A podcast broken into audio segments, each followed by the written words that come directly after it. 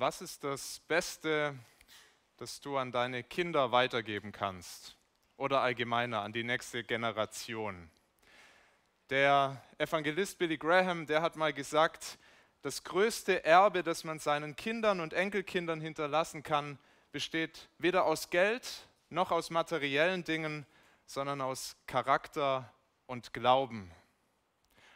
Und wir sehen in unserem heutigen Predigtext einen Vater, der das wirklich begriffen hat, dass das das Wichtigste ist. Tatsächlich hat Billy Graham von diesem Vater gelernt. Wir wissen von Billy Graham, dass er die Bibel, Gottes Wort, sehr lieb gehabt hat und dass er das Buch der Sprüche, was wir gerade studieren, das hat er einmal im Monat komplett durchgelesen und hat sich wirklich davon jeden Monat aufs Neue prägen lassen von Gottes Weisheit. Und dieser Vater, der uns da begegnet, das ist ein Vater, der Vater Salomo, der seine Kinder lehrt, damit sie ein Erbe des Glaubens und des Charakters bekommen, ein Charakter geprägt von Gottes Weisheit, von dem, was Gott uns zu sagen hat. Ich möchte uns dieses Kapitel lesen, Sprüche 4, die Verse 1 bis 27.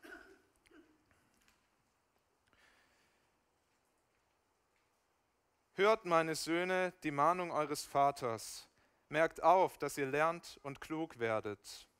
Denn ich gebe euch eine gute Lehre. Verlasst meine Weisung nicht.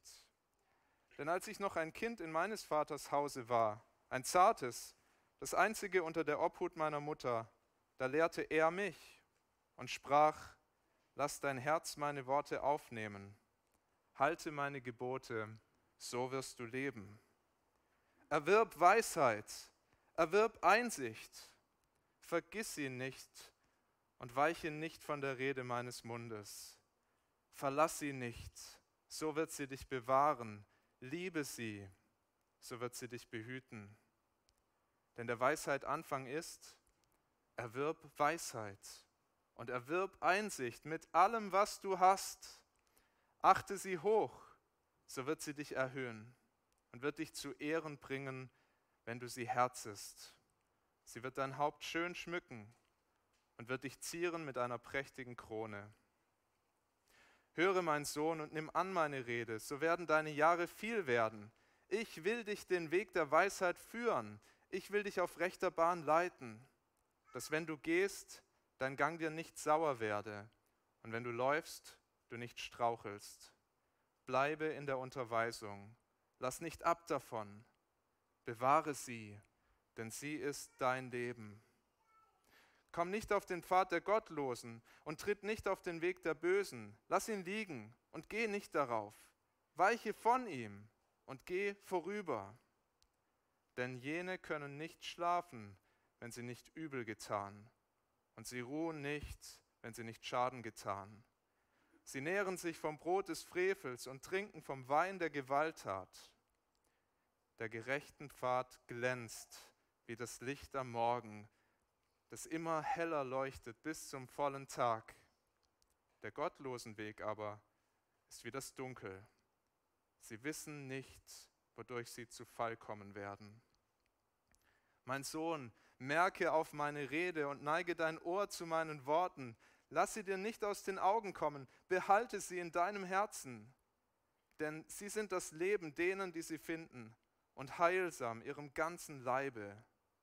Behüte dein Herz mit allem Fleiß, denn daraus quillt das Leben. Tu von dir die Falschheit des Mundes und sei kein Lästermaul. Lass deine Augen stracks vor sich sehen und deinen Blick gerade ausgerichtet sein. Lass deinen Fuß auf ebener Bahn gehen und alle deine Wege seien gewiss. Weiche weder zur rechten noch zur linken, wende deinen Fuß vom Bösen. Lass uns nochmal beten. Herr, wir bitten dich, dass du uns ein weises und ein verständiges Herz schenkst, dass wir diese Rede des Vaters an den Sohn verstehen als deine Rede an uns, als deine Worte für uns ganz persönlich. Herr, schließt du sie uns auf, mach du sie uns lieb und kostbar und schenk, dass wir wirklich den Weg der Gerechten finden und bis zum Ende gehen. Amen. Drei Lektionen. Erwirb Weisheit, geh den rechten Weg und behüte dein Herz. Drei Lektionen des Vaters Salomo an seine Kinder. Die erste Lektion, die lässt sich wirklich mit diesem Vers 7 zusammenfassen. Da sagt er, erwirb Weisheit und erwirb Einsicht mit allem, was du hast. Das hat Salomo in seinem eigenen Elternhaus gelernt. Das sagt er hier in den Versen 3 bis 4. Das hat er gelernt, als er noch bei seiner Mama war und sein Papa hat ihm diese Worte weitergegeben. Immer wieder hat der Vater David seinem Sohn das beigebracht. Das Wichtigste, was du brauchst, Salomo, ist Gottes Weisheit. Sein Vater hat ihn ermutigt, das mehr zu begehren als alles andere. Er malte ihm die Vorzüge der Weisheit vor Augen. Und wir haben das hier nochmal gesehen, wie schon die letzten Wochen immer wieder, die Vorzüge der Weisheit. Die Weisheit, die uns aufblühen lässt, die, ein, die uns eine Sicherheit schenkt, die ein gelingendes Leben schenkt. Und er sagt, schau auf die Vorzüge der Weisheit. Er macht ihm die Weisheit kostbar wie eine Frau. Es ist schön für einen jungen Mann, der, er kriegt es so vor Augen gemalt. Das ist noch kostbarer als eine junge Frau. Er sagt hier, aber er benutzt die Sprache wie in einer Beziehung. Er sagt, Vers 6, verlass sie nicht, liebe sie.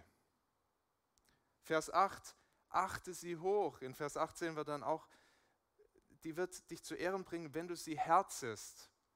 Das ist eine ganz persönliche, das ist eine Liebessprache. Wenn du sie herzt, wenn du sie wirklich umarmst, diese Weisheit, dann wird sie dir ganz großen Segen bringen. Salomo sollte wirklich das begreifen. Du kannst die Bedeutung der Weisheit gar nicht überschätzen. Alles fängt damit an, dass sie oberste Priorität in deinem Leben hat. Und das hat Salomo geprägt in seinem Elternhaus. Das hat sein Herz geformt. Und er hat sich wirklich nach dieser Weisheit ausgestreckt. Wir haben das gerade gehört in dieser Schriftlesung, wo Salomo, als er schon erwachsen ist, als er schon auf dem Thron sitzt, wo Gott ihn fragt, was begehrst du, was wünschst du dir? Und er denkt an die Lektion seines Vaters. Was ist das Wichtigste? Erwirb Weisheit, erwirb Einsicht mit allem, was du hast. Und alles könnte er sich wünschen von Gott. Er könnte sich Macht wünschen, er könnte sich Besitz wünschen, er könnte sich die schönsten Frauen wünschen. Aber was wünscht er sich? Ein verständiges Herz. Und Gott freut sich und Gott schenkt es ihm gern. Das war Salomo. Das hat er zu Hause gelernt von seinem Vater und das hat er weitergegeben an die nächste Generation, an seine Söhne. Es darf uns herausfordern. Wie wichtig ist mir eigentlich Gottes Weisheit? Wir sind jetzt schon seit ein paar Wochen hier unterwegs in dieser Predigtserie durch die Sprüche. Ist es dir schon wichtiger geworden, Gottes Wort dir wirklich zu Herzen zu nehmen? Sich danach auszustrecken, noch mehr seine Weisheit zu bekommen. Bist du weiser geworden in diesen Wochen? Und zwar indem du dich danach ausgestreckt hast, Gottes Wort zu verstehen, in deinem Denken, aber dann auch danach zu handeln, danach zu leben. Denn das ist wahre Weisheit. Jesus sagt das am Ende der Bergpredigt. Da sagt er uns, was ein wirklich weiser Mensch ist. Das ist keiner, der sich das alles nur auf seine Festplatte lädt und dann drüber nachdenkt und das alles weiß, im Kopf, intellektuell bejaht, sondern ein weiser Mensch ist jemand, der danach handelt. Jesus sagt am Ende der Bergpredigt in Matthäus 7, wer diese meine Rede hört und tut sie, der gleicht einem klugen Mann. Hören und tun. Das ist Weisheit. Wenn ich die Worte hier höre, dann merke ich, da gibt es aber noch wirklich viel zu lernen für mich. Erwirb Weisheit, erwirb Einsicht mit allem, was du hast. Die Top-Priorität hat es in meinem Leben oft nicht. Ich muss dran denken, wie wir vor zwei Jahren nach einem Auto gesucht haben. Habe ich übernommen als Mann des Hauses. Es ist Chefsache. Autosuche. Und ich kann mir, ich kann mir noch gut daran erinnern, wie ich wirklich bis spät in die Nacht im Internet gesucht habe nach Angeboten, wie ich Freunde zu Rat gezogen habe, was ist vernünftig, welches Auto sollen wir uns kaufen, wie ich Tests verglichen habe und so weiter, wie viel Zeit ich da rein investiert habe. ich habe mich gefragt, suche ich eigentlich mit demselben Eifer, den ich da investiert habe, in eine Autosuche, nach Gottes Weisheit? Eher selten. Dabei ist diese Weisheit Gottes so unvergleichlich viel wichtiger als ein Auto. Wo kannst du dich so richtig verlieren? Für welche Dinge investierst du gern deine Zeit und deine Kraft und dein Geld? Lass dich herausfordern. Setz mehr Energie und Leidenschaft dafür ein, Gottes Weisheit zu suchen die brauchst du mehr als alles andere. Ich möchte uns drei konkrete Schritte nennen, wie wir das tun können, wie wir Gottes Weisheit mehr in den Blick nehmen können, wie wir sie erwerben können. Es gibt mehr, aber drei Schritte zum Anfang. Das erste, denk viel darüber nach, welchen Gewinn die Weisheit Gottes wirklich hat in den letzten Wochen hier manches Mal auf den Gängen der Gemeinde oder auch im Hauskreis manche Stöhnen hören, ach, das ist ja immer wieder das Gleiche jetzt in den Sprüchen. Jetzt gehen wir da schon ein paar Wochen durch, immer wieder, wie wichtig Weisheit ist, wie schlimm die Torheit. Aber wisst ihr, warum Gott uns das so oft sagt? Weil wir es immer wieder hören müssen weil wir es noch gar nicht genug verinnerlicht haben, weil wir vielleicht das intellektuell bejahen, weil wir ein Ja dazu haben, dass das wichtig ist irgendwie, aber weil wir es noch nicht genug durchdacht haben, wie wichtig es wirklich ist. Und das Buch der Sprüche ist eine Einladung, Kapitel für Kapitel. Schau auf den Wert der Weisheit, denk viel drüber nach. Du brauchst sie. Zweiter Ratschlag, lies. Und zwar nicht den WhatsApp-Status der Freunde und die Facebook-Einträge der Verwandten und Bekannten. Lies Gottes Wort. Da ist die Weisheit zu finden. Studier es. Nimm diese Worte auf, nimm sie dir zu Herzen. Lern seinen Willen, lern seine Weisheit besser kennen. Wenn du nochmal in Vers 4 schaust, da sagt Salomo, lass dein Herz meine Worte aufnehmen, sagt er seinem Sohn.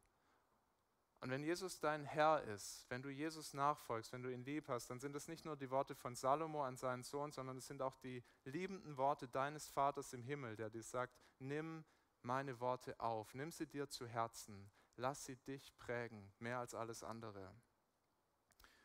Wie viel weiser könnten wir sein, wenn wir mit dem gleichen Eifer, mit dem wir Schnäppchen vergleichen, mit dem wir die Bundesliga verfolgen, mit dem wir die Tagespolitik analysieren, wenn wir mit dem gleichen Eifer, den wir da an den Tag legen, Gottes Wort studieren würden. Wir könnten so viel weiser sein.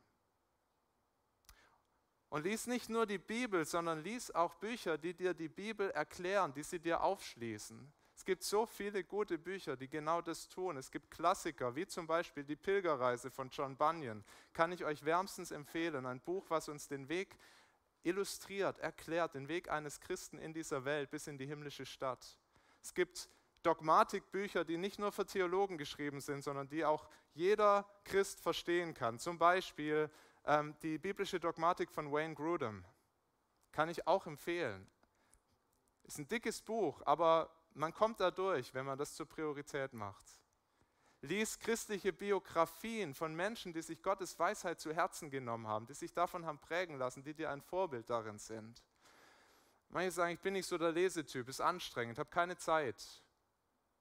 Fang ganz klein an. Ein paar Minuten am Tag. Zehn Seiten jeden Tag sind in einem Monat 300 Seiten. Das ist über den Daumen ein Buch. Zwölf Bücher in einem Jahr.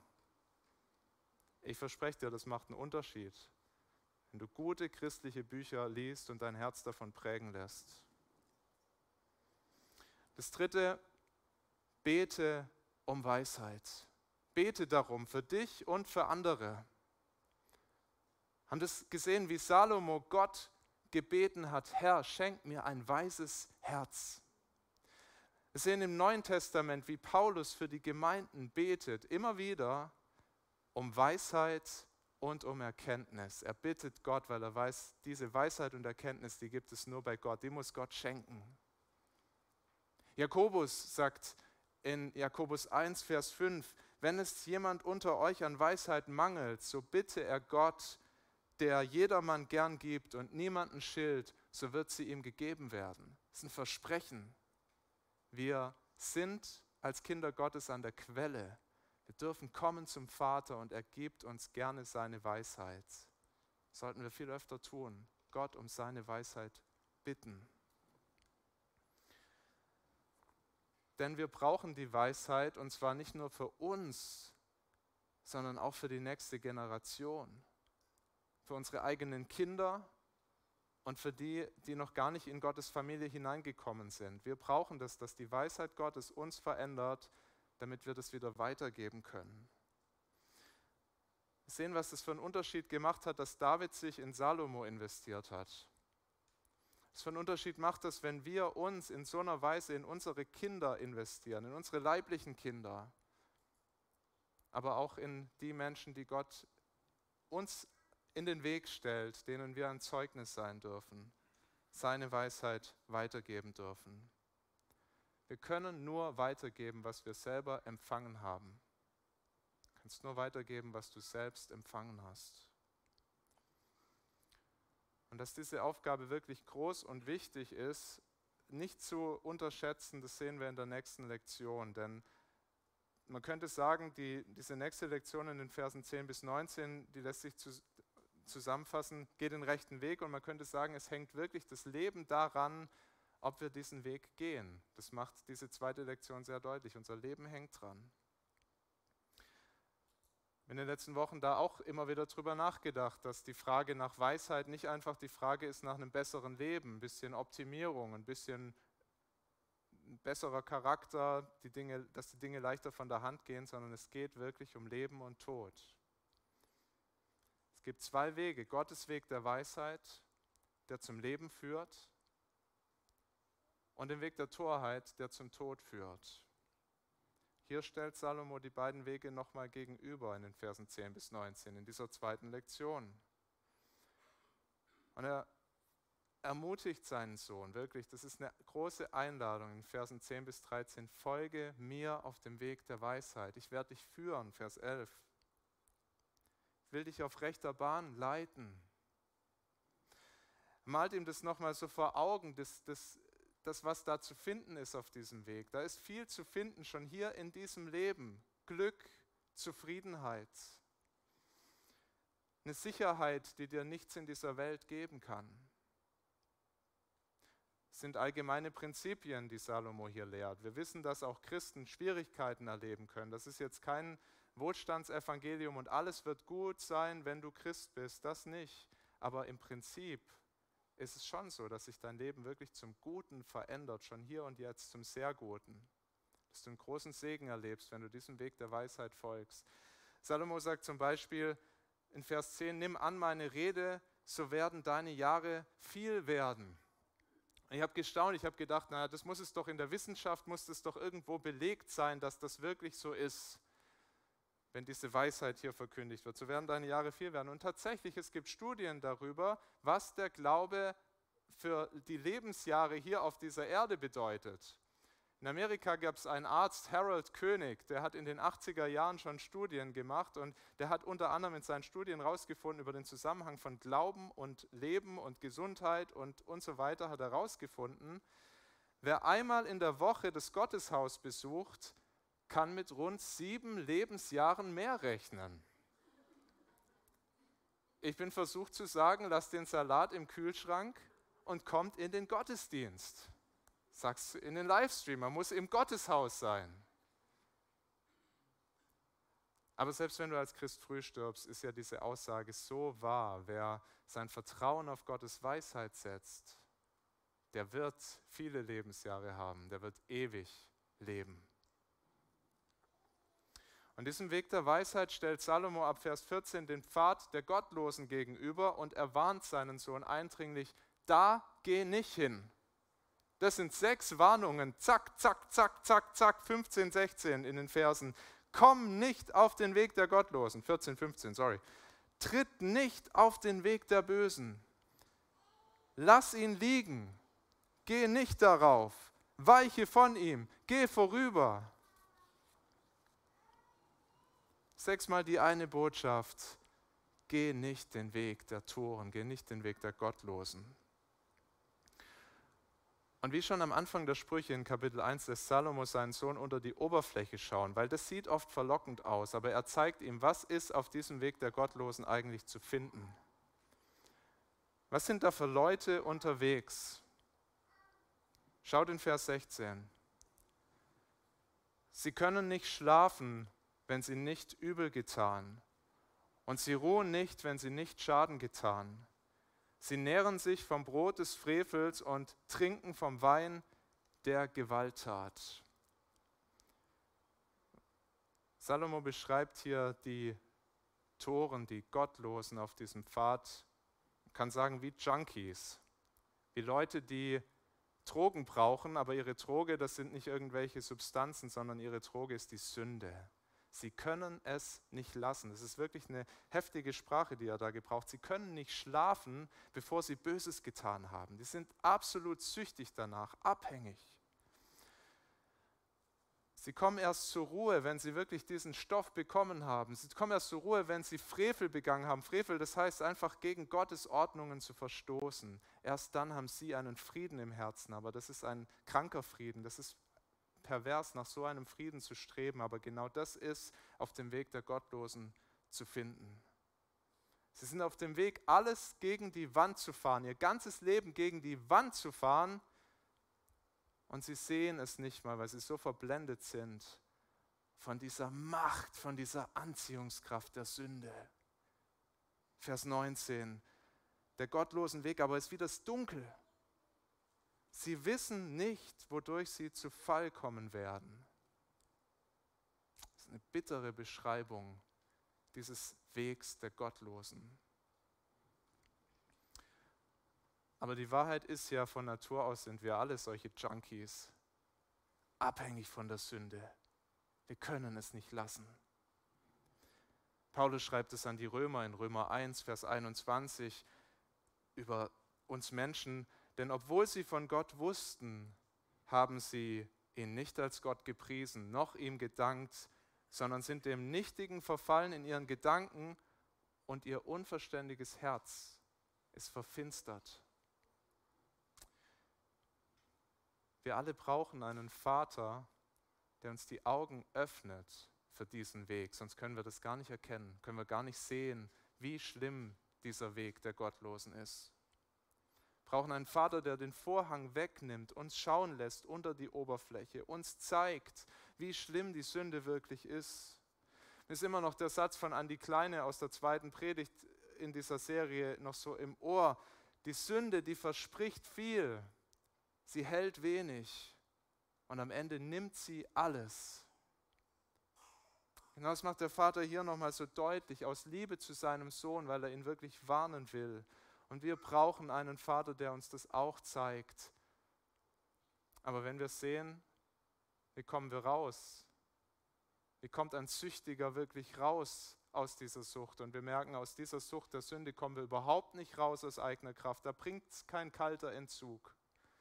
Da bringen es keine Disziplinen und Regeln, um wirklich frei zu werden von der Macht der Sünde. Da hilft zuerst mal nicht mal dieses Gebot des Vaters an seinen Sohn, geh da nicht hin. Wir sind ja schon unterwegs auf diesem Weg. Jeder Mensch, der in diese Welt kommt, ist unterwegs auf diesem Weg. Wir brauchen jemanden, der uns wirklich rettet von diesem Weg, uns rausholt. Und wir dürfen Gott so unglaublich dankbar sein, dass er nicht nur unter die Oberfläche sieht, uns das nicht nur zeigt, auf welchem Weg wir unterwegs sind, sondern dass er auch wirklich diese Rettung bringt, die wir selbst uns nicht bringen können. Und dass der liebende Vater im Himmel seinen geliebten Sohn geschickt hat, Jesus Christus, um uns rauszuholen aus unserer Sucht von der Sünde, um uns zu retten. Jesus ist diesen Weg gegangen, diesen Weg der Gerechten. Er hat wirklich nach Gottes Weisheit gelebt in jedem Augenblick seines Lebens. Und er hätte das tun können, was hier steht in Vers 18. Er hätte den Weg gehen können, den Pfad, der glänzt wie das Licht am Morgen. Aber Gott ist so groß. Jesus geht nicht den Weg, den er verdient hat, der ihm zusteht, sondern anstatt diesen Weg des Lichts zu gehen, geht er in die größte Finsternis, in unsere Finsternis und nimmt unsere Sucht nach Sünde an das Kreuz und kämpft uns da frei. Die Bibel sagt, er hat sein Leben gegeben als Lösegeld für viele. Er hat uns frei gekauft aus der Knechtschaft, aus dieser Gefangenschaft in der Sünde und bringt uns ein neues Leben, bringt uns auf den Weg der Gerechten, wenn wir an ihn glauben. Deshalb ist das die wichtigste Frage, bevor wir überhaupt darüber nachdenken. Ja, bleiben wir auf diesem Weg? Wie bist du auf diesem Weg? Vertraust du Jesus? Glaubst du, dass du ihn brauchst, dass er dich auf diesen Weg bringt, dass er der Weg ist zum Leben, dass du seine Rettung brauchst? Das ist der einzige Weg aus der Finsternis ins Licht. Wir haben als Christen eine große Verantwortung, das weiterzusagen. Wenn du Kinder hast, zuerst denen. In den ersten Lebensjahren deiner Kinder bist du der wichtigste Evangelist, die wichtigste Evangelistin, die diese Botschaft weitersagt. Hören das vor allem von dir. Deshalb möchte ich dich ermutigen, wenn du Vater bist, wenn du Mutter bist, lehre deine Kinder wirklich Gottes Gebote. Sag ihnen, was gut und richtig ist vor Gott. Und zwar nicht nur die Dinge, die populär sind, sondern auch das, was unsere Gesellschaft verachtet und ablehnt. Ich kann mich daran erinnern, wie meine Eltern uns Kindern auf, schon sehr früh auf eine sehr gute Weise vermittelt haben, dass Sex in die Ehe gehört und da einen guten Platz hat, einen guten Schutzraum Gottes. Und ich weiß, dass mich das vor mancher Torheit in meinem Leben bewahrt hat, dass sie mir das auf eine wirklich gute Weise erklärt haben, warum das wirklich wichtig ist. Aber lehr deine Kinder nicht nur die Gebote, denn mit den Geboten, das haben wir gerade gesehen, das ist nicht der Weg, um auf den Weg der Gerechten zu kommen. Muss sie auch lehren, dass sie nicht gerecht werden können durch das, was sie tun, sondern dass sie einen Retter brauchen, der ihnen ihre Schuld vergibt, der die auf sich genommen hat, der dafür bezahlt hat am Kreuz. Du musst ihnen die Gnade Gottes, seine Liebe verkündigen. Nicht nur mit Worten, sondern indem ihr zu Hause in eurer Familie eine Kultur der Liebe und Barmherzigkeit lebt. Eine Kultur, wo du als Vater oder Mutter sagen kannst, ich habe einen Fehler gemacht, ich bin schuldig geworden an meinem Kind, wo du zu deinem Kind gehst und um Vergebung bittest, weil du nicht perfekt bist. Es ist so wichtig, dass unsere Kinder das lernen, dass die nicht die perfekten Eltern vor sich haben, die nie Fehler machen. Die müssen das erkennen. Wir sind Sünder und wir, wir stellen uns unserer Schuld. Und wir wissen, dass wir Vergebung brauchen. Bei anderen Menschen und vor allem bei Gott. Und trag deinen Kindern ihre Schuld nicht nach, weil die versündigen sich ständig an uns, machen ständig Dinge, die wirklich nicht in Ordnung sind. Kinder sind auch kleine Sünder. Aber trag ihnen ihre Schuld nicht nach. Es ist wichtig, Ungehorsam auch zu bestrafen immer wieder. Aber frag dich auch immer wieder, spiegel ich eigentlich in der Erziehung etwas wieder von diesem liebenden Vater, der so barmherzig, so langmütig mit mir umgeht, der meine Schuld seinem Sohn aufgeladen hat, damit ich frei werden kann. Hebt es deinen Kindern vor, diese Liebe des Vaters, diese Gnade, die Barmherzigkeit. Sie müssen merken, Liebe, deine Liebe, die hängt nicht von ihrer Leistung ab. Es hängt nicht davon ab, wie gut sie sich an alle Regeln halten.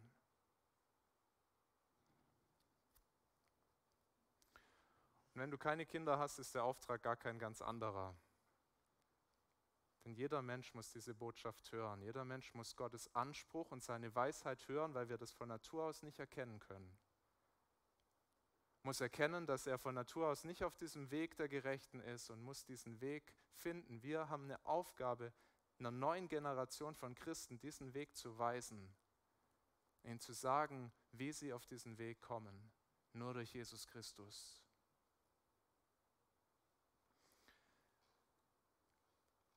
Wir rufen sie auf den Weg des Lebens. Diese Beschreibung in Vers 18, die ist wunderbar. Der gerechten Pfad glänzt wie das Licht am Morgen, das immer heller leuchtet bis zum vollen Tag. Auf diesem Weg unterwegs ist, der reitet nicht in den Sonnenuntergang und es wird immer dunkler, sondern der Tag wird immer heller und heller. Es wird immer besser. Einer meiner Mentoren, der hat immer gesagt, die besten Zeiten, die liegen vor uns. Das stimmt für jeden Christ. Wir gehen auf die besten Zeiten zu. Die liegen nicht hinter uns in längst vergangenen Tagen. Wir gehen auf den helllichten Tag zu. Es wird immer heller. Aber auf diesem Weg gibt es noch Gefahren. Sonst müsste der Vater nicht in dieser zweiten Lektion dem Sohn sagen, pass auf vor dem Weg der Gottlosen. Und sonst bräuchte es auch nicht die dritte und letzte Lektion, die das nochmal konkreter macht. Wir sind anfällig, von diesem Weg abzukommen. Und, und Gottes Weisheit ruft uns, lädt uns ein, diesen Weg weiterzugehen, bis ans gute Ziel. Worauf kommt es an? Die dritte Lektion. Behüte dein Herz. Verse 20 bis 27. Behüte dein Herz. Der Kernvers dieser dritten Lektion ist, die Schlachterbibel übersetzt es Vers 23, Schlachter übersetzt es so, mehr als alles andere behüte dein Herz, denn von ihm geht das Leben aus. In unserer Kultur, da verbindet man das Herz mit Emotionen, mit Gefühlen. Wir müssen nur mal die Schlager-Hitparade durchhören, da geht es immer ums Herz. Und es geht immer darum, ich habe mein Herz verloren, du hast mir das Herz gebrochen. Gefühle. Aber in der Bibel ist das Herz viel mehr. Das Herz ist nicht nur der Sitz der Gefühle und Emotionen, sondern auch der Sitz unseres Denkens, unseres Willens. Es kommt alles zusammen in unserem Herz. Es ist die Schaltzentrale, mit der wir Entscheidungen treffen. Es ist wichtig, dass wir das verstehen. In unserer Kultur, der Sitz der Gefühle, eigentlich ist es die Schaltzentrale, mit der wir Entscheidungen treffen. Und der englische Pfarrer John Flavel oder Flavel hat gesagt, das Herz des Menschen ist sein schlimmster Teil, bevor es erneuert wird. Aber danach ist es sein bester Teil. Es ist unser bester Teil, weil Gott uns durch den Glauben an Jesus Christus ein neues Herz gibt. Im Alten Testament beschrieben, er nimmt das steinerne Herz weg und er gibt uns ein fleischernes Herz, ein lebendiges Herz. Ein Herz, das Gottes Weisheit erkennen kann ein Herz, das Gott wirklich liebt. Ein Herz, das seinen Willen versteht, das Gottes Willen gern tun will. So ein neues Herz legt Gott in uns hinein, wenn wir an Jesus glauben. Und so ein Herz, das lässt uns aufblühen. Und es lässt die aufblühen, die in unserer Gegenwart sind. Ich glaube, das ist gemeint, wenn wir Vers 23 uns nochmal anschauen. Aus so einem Herz quillt das Leben hervor. So ein Herz lässt aufblühen. Und weil dieses neue Herz der beste Teil von uns ist, das größte Gut, das Gott in uns Christen hineingelegt hat, müssen wir uns ganz besonders darum kümmern. Müssen wir Acht haben darauf, aufpassen, dass es nicht auf falsche Wege kommt. Behüte dein Herz mit allem Fleiß, sagt Salomo. Und er nennt zwei Wege, wie wir das tun können. Erstens, wir müssen das Böse und das Schlechte in unserem Herzen, in unserem alten Herzen, das auch noch in unserer Brust schlägt, das müssen wir bekämpfen. Da müssen wir uns darum kümmern, das müssen wir angehen. Es fängt bei unseren Worten an. In Vers 24 heißt es, tu von dir die Falschheit des Mundes und sei kein Lästermaul. Was hat das mit unserem Herz zu tun? Wie wir reden, das zeigt, was in unserem Herzen drin ist. Jesus sagt es im Neuen Testament, er sagt, wovon das Herz voll ist, davon redet der Mund. Und oft sind es ganz schön hässliche Dinge, die da rauskommen aus unserem Herz, über die Lippen. Wenn du abfällig über andere sprichst, sie herabsetzt, lästerst. Wenn du lügst, um einen Fehler zu vertuschen. Wenn du dich besser darstellst, als du bist, vor anderen gut dazustehen.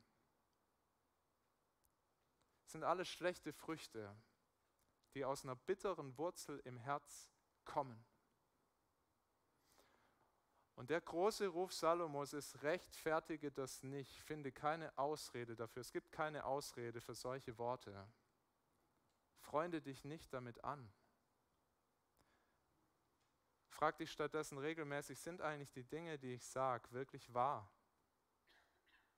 Sind sie freundlich? Sind sie liebenswürdig, liebevoll? Ist es wirklich nötig, dass ich was sage?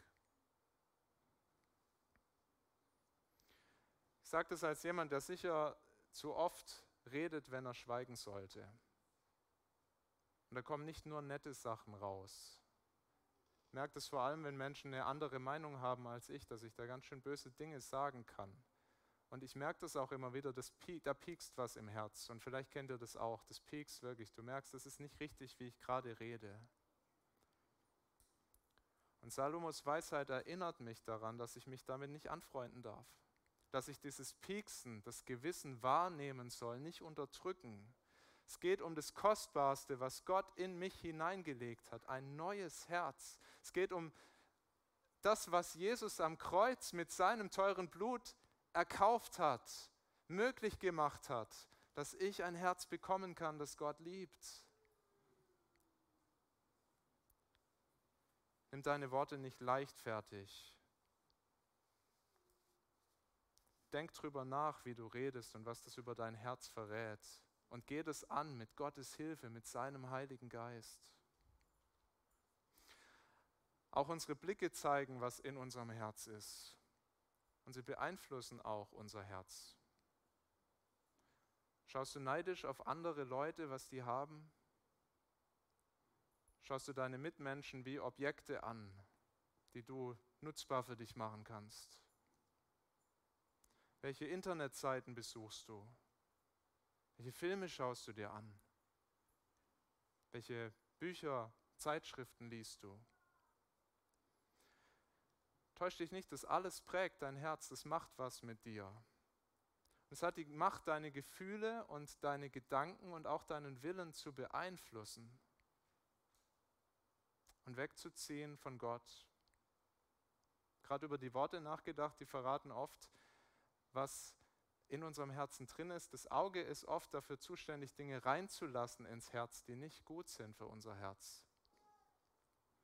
Wir sehen das immer wieder gleich am Anfang der Bibel, Eva im Garten Eden unterwegs ist und es heißt wirklich im, am Anfang der Bibel, dass Eva in diesem Garten, sie sieht diesen Baum und diese Frucht vom Baum der Erkenntnis und es sieht schön aus für sie, attraktiv.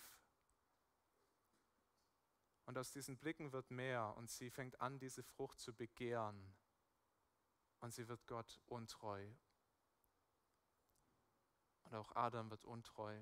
Sie haben diese Frucht gesehen und sie war ein kostbarer. Wir sehen das bei König David, dem Vater Salomos, der auf seinem Palastdach äh, am, am, späten Nachmittag unterwegs ist und dann schaut er und er sieht im Nachbarsgarten Bathseba baden, eine Frau, die nicht seine Frau ist und noch könnte er wegschauen, aber er schaut nicht weg, sondern er schaut hin, er genießt diesen Anblick und er denkt sich, das wäre doch eine gute Frau für mich. Und er holt sie sich und er begeht Ehebruch.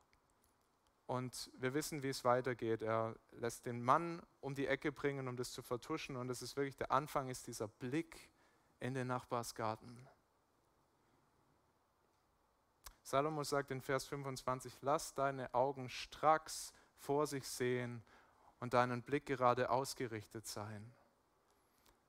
Achte gut auf deine Blicke, denn was du anschaust, das prägt dein Herz. Schließlich zeigen uns auch unsere Schritte, was in uns ist, und auch sie prägen unser Herz. Das wird in den letzten beiden Versen deutlich. Gehst du an Orte, die dich zur Sünde verleiten? Bist du schnell bei Fuß, wenn du profitieren kannst, wenn es was zu holen gibt und ganz schnell weg, wenn dein Dienst gefragt ist? Gehst du deinem Feind lieber aus dem Weg, als mit ihm die Extrameile zu gehen? Salomo sagt, lass deinen Fuß auf ebener Bahn gehen und alle deine Wege seien gewiss. Weiche weder zur rechten noch zur linken, wende deinen Fuß vom Bösen. Und es wird deutlich in diesen Anweisungen, das, was wir tun, das hat einen Einfluss auf unser Herz, aber es ist wichtig, dass wir sehen, die Regeln, dass wir das verändern, wie wir, was wir anschauen, was wir uns anhören, wo wir hingehen, das allein, das ändert unser Herz nicht. Deshalb noch das Zweite, ein bisschen kürzer, wir müssen unser Herz mit Gutem füllen. Ein bisschen kürzer deshalb, weil wir vorhin schon darüber nachgedacht haben, was heißt es, sein Herz mit Gutem zu füllen. Erwirb Weisheit, denk viel über die Weisheit nach, lies, bete, such die Gemeinschaft mit anderen, die mehr Weisheit haben als du. Aber wir müssen unser Herz mit Weisheit füllen, mit Gutem füllen, damit da Gutes rauskommen kann. Salomo sagt 20 Vers, äh, Verse 20 und 21, neige dein Ohr zu meinen Worten, lass sie dir nicht aus den Augen kommen, behalte sie in deinem Herzen. Es ist wirklich wichtig, dass wir uns das zu Herzen nehmen, weil wir als Christen auch noch anfällig sind in unseren Gefühlen. Unsere Gefühle können uns falsche Dinge sagen, uns auf den falschen Weg locken. Wir sind anfällig in unserem Denken. Wir können falsche Dinge denken über Gott, über unsere Mitmenschen, auch über uns selbst. Wir können Lügen glauben, wenn wir uns nicht von Gottes Wort immer wieder informieren lassen. Unser Wille ist anfällig. Deshalb füll dein Herz mit Gutem. Ich habe mit einem Zitat von Billy Graham angefangen und ich möchte mit einer Geschichte aus seinem Leben enden. Er hat seinen evangelistischen Dienst angefangen in den 40er Jahren bei einem Werk, das hat er mitgegründet, Youth for Christ, Jugend für Christus. Und er erkannte bald in dieser Zeit, dass auch Evangelisten nicht frei sind von solchen Dingen wie Habgier oder Lust oder Stolz oder einem krankhaften Ehrgeiz. Das hat dieser Billy Graham gesehen. Der musste sogar Leute entlassen aus seiner Organisation, weil er gesagt hat, die sind so schlimm gefallen, die haben sich so versündigt, die kann man nicht mehr predigen lassen bei unseren Veranstaltungen. Aber der Mann war klug und weise genug zu erkennen, ja, wenn die fallen konnten, dann kann mir das auch passieren.